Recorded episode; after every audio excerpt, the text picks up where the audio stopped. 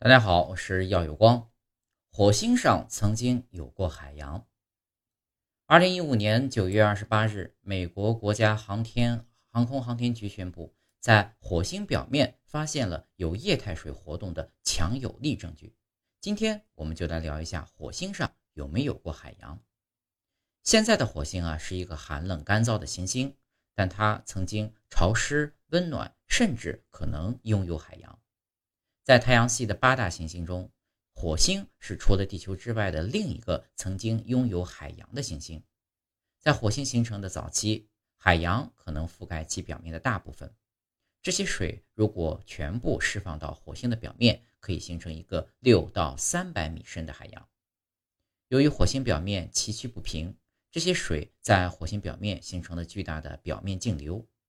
比如，在火星历史上，卡瑟伊瓦里斯海峡的宽度达到五十到一百五十千米，最深达到十八千米，其排水能力是直布罗陀海峡的两倍，是现在地球上最大的河流亚马逊河的一万倍。但由于火星的引力比较小，加之太阳辐射的电离作用，火星上的海洋很快就消失了。科学家推测，在火星形成之后大约十亿年，火星的表面已经没有海洋。但仍有部分地区存在泪滴状的涌流结构，在现在火星的表面，只能在两极、少数火山口和近地表的永久冻土上发现固态水或冰的存在。